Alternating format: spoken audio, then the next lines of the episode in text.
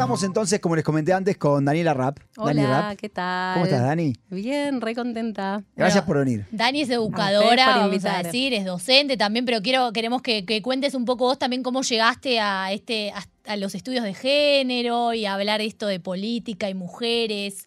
Contá un poco tu trayectoria. Bien, eh, obviamente eh, vengo del mundo académico, así que lo que voy a hacer ahora es una selección, no voy a contar mi vida, porque para entender por qué dediqué, eh, me dedico a, a- a estudiar género, eh, tiene que ver desde, de- desde dónde nací, desde dónde vengo, pero vamos a hacer la, la versión cortita. Muy bien. Yo hice eh, hace cuatro años y medio, hice Aliyah con el objetivo de estudiar en Israel eh, y había terminado una carrera en ciencias antropológicas en la Universidad de Buenos Aires y decidí que me quería focalizar en un parámetro particular que hace las relaciones entre los seres humanos, que es el género, y dije, ok, esta va a ser mi clitá, estudiar en hebreo en Israel.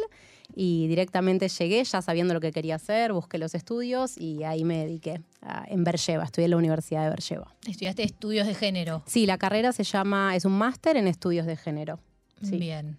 Bueno, vamos a hablar entonces ahora sobre esta serie que comentamos recién, muy interesante. ¿Querés contar un poco vos de qué se trata? ¿Cuál es tu visión antropológica ya Sí, hablando claro, de, claro. de esta serie? Em, Ah, documental, sería un docu, Documental de tres ¿cómo? episodios. Claro, son tres episodios de casi una hora cada uno. Exacto. Eh, uno de los temas que más me interesó dentro de la universidad tenía que ver con la política. Para mí también género era insertarme en la sociedad israelí y estudiar la sociedad israelí desde una perspectiva que yo nunca había estudiado o que nunca había puesto el foco, que tiene que ver con el género. Eh, y mm, estudié varios cursos que tenían que ver con mujeres, política eh, en Israel. Y eh, dio la casualidad que una de las profesoras a la que invitan a hablar es, fue profesora mía de estas dos materias, se llama Sarai Aroni.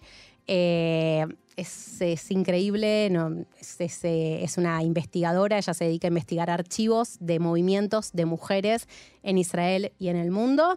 Eh, un placer haberla tenido profesora y, y vi que ella compartió la serie y dije, yo esto lo tengo que ver. Y era increíble como los distintos conceptos que yo fui viendo a lo largo de la carrera, las distintas personalidades que yo había estudiado, aparecían dentro de este, de este trabajo y de esta serie, que es una serie de archivo también. Hay mucho, mucho material de archivo. Así que así es como llega la serie. Eh, la vi por primera vez y para prepararme, porque soy una chica que me gusta prepararme, soy muy seria, también la volví a ver eh, para esta entrevista. Y que quiero, eh, antes de, de empezar ya con los temas puntuales, digo, la serie es de 2022, Ujú. se, terminó en septiembre de 2022 y en noviembre de 2022 votamos y hubo un nuevo gobierno. Vos seguramente la viste antes del nuevo gobierno y después del nuevo gobierno. ¿Qué sensaciones hubo ahí en esta revisualización de la serie? Sí, eh, bien, lo comentábamos antes de, de llegar a la entrevista de que sería súper interesante agregar un capítulo más Sí. de qué pasó en los últimos meses. Eh, yo creo que voy a decir una sola de las cosas que pienso. Eh, por ejemplo, ahora hay un dentro de todos los que son eh, las distintas críticas a este gobierno y sobre todo con lo que tiene que ver con la reforma, hay un frente de mujeres que se llamó Bonota Alternativa. Sí. Construimos la alternativa. Estuvimos acá con, con Jessica Sharon Jessica de Sharon. Bonota Alternativa. Ok, sí. entonces ya de, de por sí ver que hay un grupo grande en las manifestaciones presente que lleva la bandera de las mujeres, ya eso es un cambio abismal. No porque antes no haya habido mo- movimientos de mujeres, sino porque hay una unidad, una unión que también está hablando de que se ven puestos en amenaza un montón de derechos logrados y conseguidos. Ok, entonces ya eh, lo primero que yo ya veo es todos los, los pequeños logros que si quieren podemos ir charlando y podemos ir hablando de la serie, hoy en día ya se ven amenazados y son muchas mujeres de distintos sectores que levantan la bandera y que, que, eh, hay activismos, o sea, hablo de salir a la calle y, y parar eh, la calle en la mitad del día y poner una remera roja y juntarse entre mujeres, algo que yo que cuando hice Aliyah quise y vine a buscar acá distintos movimientos de mujeres, era como movimientos de mujeres, feminismos, Israel, ¿para qué? Si estamos re de avanzada, ¿no? Yo Claro, llegué con la esa idea. del Medio Y hoy en día es eh, Maavak Anashim, o sea, la revolución o la rebelión o el levantamiento de las mujeres. Creo que hay una toda, una conciencia que lamentablemente aparece, pero bueno, así funciona dentro del movimiento, de- por- sobre todo de mujeres, que es lo que yo más conozco, cuando hay una amenaza concreta a los derechos alcanzados por las mujeres, a las vidas concretas de las mujeres, eh, las mujeres se organizan, salen y luchan. Eh, y eso para mí también me llena de orgullo. Es lamentable que haya amenazas a los derechos, pero la organización, digo, para mí es una respuesta admirable, siempre. Vos recién decías, hay amenazas y por eso se generaron todos estos grupos. ¿Amenazas a qué? ¿Cuáles fueron esos logros que, fuimos teniendo las En, mujeres? en primer lugar, eh, y esto habla la serie, la serie tiene tres capítulos y yo podría decir que el primer tema del primer capítulo tiene que ver con la representación, la representabilidad de las mujeres en, el- el Parlamento israelí. Si bien en el segundo Congreso sionista, ¿sí? que es el movimiento político que lleva a la creación del Estado de Israel, las mujeres van a tener derecho al voto, eh, cuando empieza en Israel a formarse lo que es el Ishuv, el asentamiento, las mujeres no va a ser eh, dado nato que las mujeres van a poder votar y ser votadas, va a haber una... eh, Sonríe una para acá. ah, tengo que... Esperen, me están sacando justo una foto. No, no, no, Ahí está. tranquila, seguí, seguí. Van a, eh, Hoy no tenemos a Gal que, que saca fotos desde afuera, así que hago yo desde adentro. el acceso a lo que van a ser las moatzot, las consejerías locales. Eh, muchas eh, personas que van a estar en el Ishuv, que van a, per- van a pertenecer a las corrientes más religiosas, ortodoxas, van a poner eh, en duda si es que las mujeres pueden ser elegidas o no. Y ahí vamos a tener entre los años 20 y 26 en Israel. Lo que tiene que ver con el derecho a la mujer a poder elegir y ser elegida y ser electa. Eh, Claro, recién en, vez- 2000 en, perdón, en 1926 em- empezaron a votar las mujeres, ¿no? Empiezan a poder ser, no solo votar, sino poder estar en cargos Claro. de conserjerías. Después, eh, todo lo que tiene que ver con la representación. Hay solo dos mujeres de treinta y pico personas que firman la Megilat Atzmaut, la Declaración de la Independencia. Una de ellas es eh, Golda Meir. Y Golda Meir va a ser eh, por 20 años la única mujer dentro eh, de, de lo que es el, la Knesset, el Parlamento, o por lo menos la única que tiene un, un ministerio a su cargo. Una mujer, o sea, sola, ¿sí? Entonces ya Es muy interesante, perdón, cómo se ve esto en el documental, porque pintan de naranja a las Sí. mujeres. Es como hay como toda una estética también para mostrar la, la visibilidad gráfica, la visibilidad, Claro. la o sea, la visibil- graficar la visibilidad, pero también la ausencia. Y acá viene el concepto de representación política, que ahí también podemos traer un poquito la teoría. ¿Qué significa que haya una mujer en el gobierno y en, en las mesas donde se toman las decisiones, ¿no? Entonces, por un lado, eh, significa que hay un 50% de la población que tiene alguien que las está representando. Ahora, no es automático, no necesariamente la persona que esté sentada va a defender todos los intereses de, la- de ese 50%. Ahora, no poner, hay argumentos de, de- de- cuando uno va viendo la serie, hay algunas eh, mujeres que dicen, pero necesitas una mujer para que viva la experiencia de ser mujer y para que por lo menos pueda entenderlo, ¿ok? Y pueda representar eh, esos, esos derechos, ¿sí?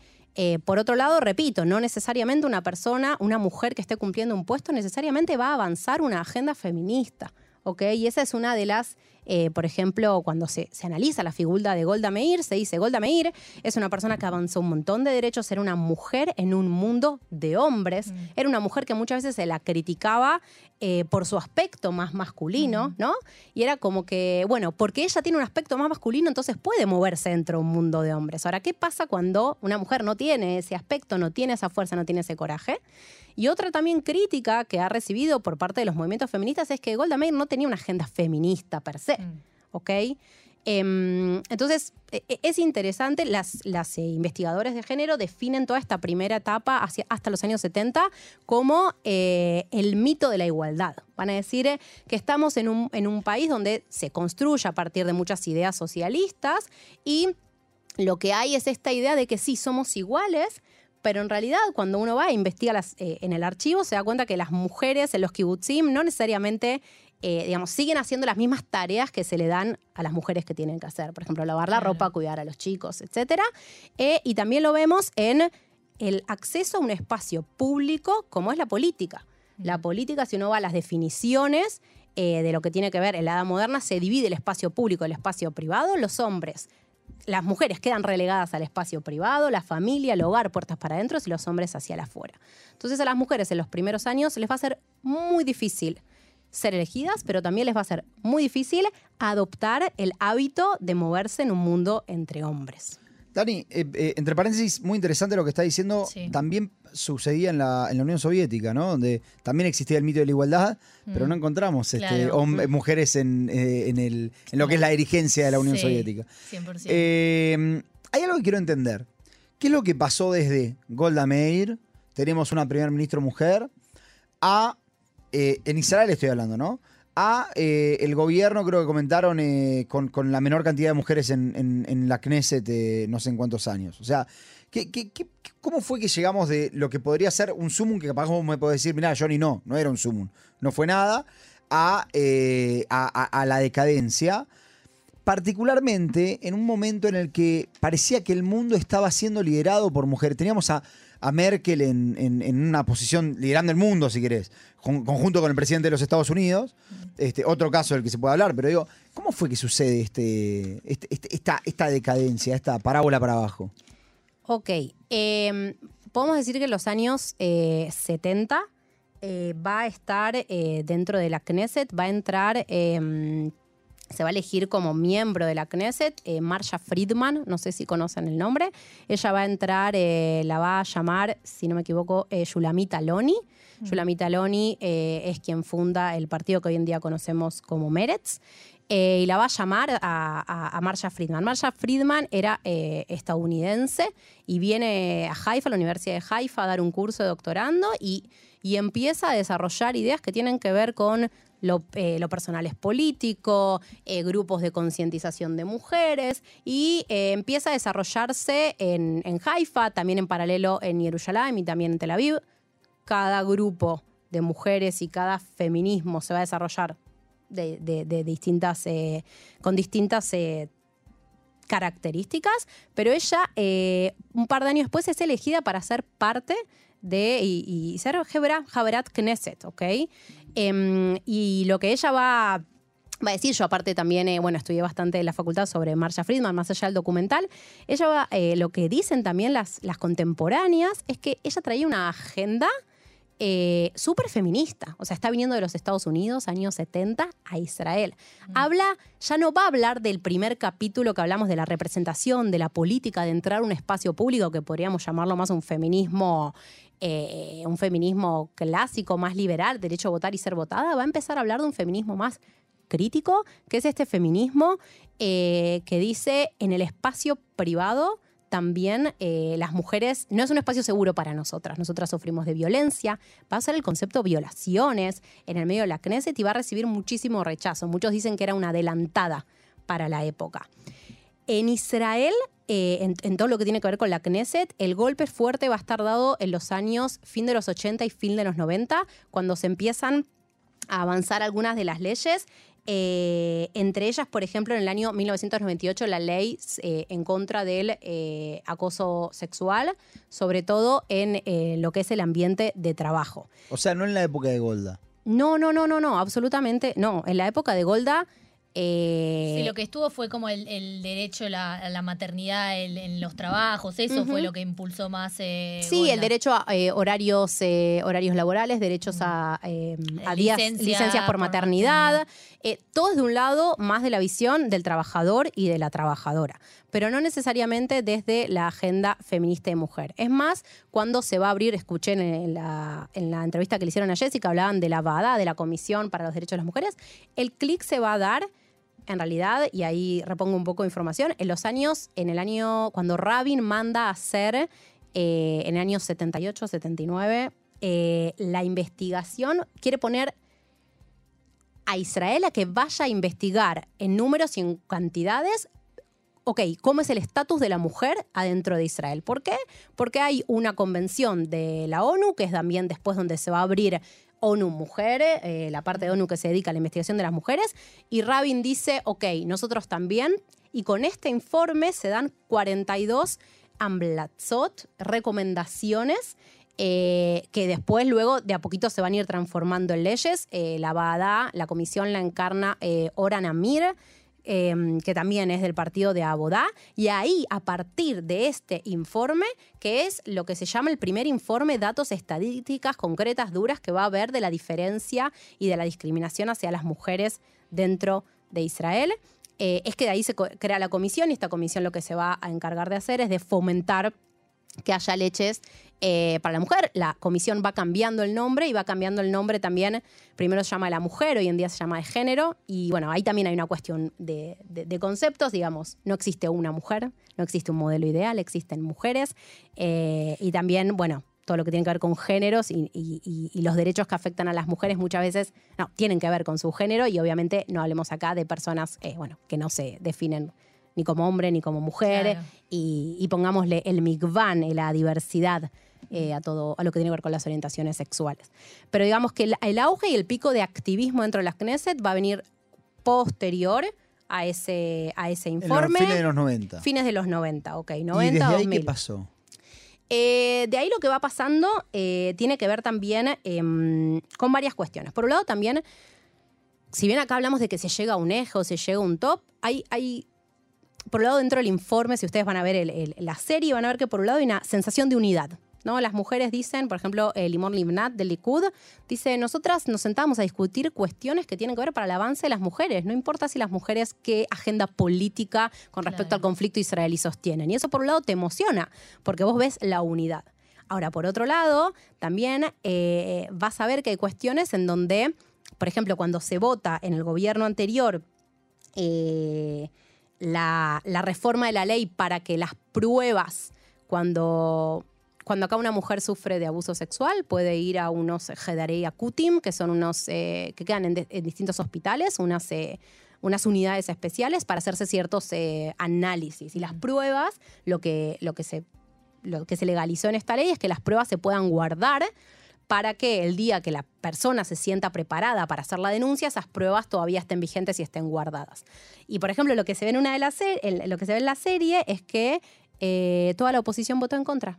Eran mujeres votando en contra. Entonces vos ves, y esto fue el año pasado, Claro, que la 2022, unidad no- vos ves que, ok, por un lado unidad en ciertos momentos, en ciertos gobiernos, pero hay otros momentos y otros gobiernos donde la tensión es tal y la agenda eh, política de seguridad y, y- y de quién tiene el poder eh, va muy en contra. Entonces Miri, Miri Regev agarra y dice, hay algo que ustedes tienen que entender que se llama la obediencia de partido.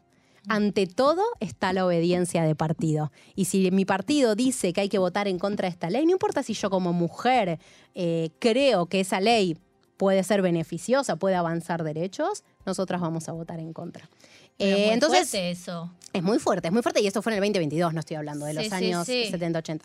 Ni que hablar cuando, si queremos hablar de partidos árabes, árabes palestinos o que personas se autoperciben palestinas, digo, eh, ni que hablar de eso. Dicen, yo no tengo nada que ver para hablar con una persona, con una mujer que vive en los territorios. No tengo nada en común. Claro, o pero sea, hay una cuestión ahí de. Por ejemplo, en- ayer lo comentábamos, ¿no? El conflicto. eh, por cuestiones, por ataques terroristas, murieron 25 personas más o menos en el último año. En junio, si no me equivoco, hablábamos de 17 femicidios en Israel en lo que iba del año. Eh, pareciera ser que hay un tema del que se habla mucho y hay un tema del que no se habla tanto.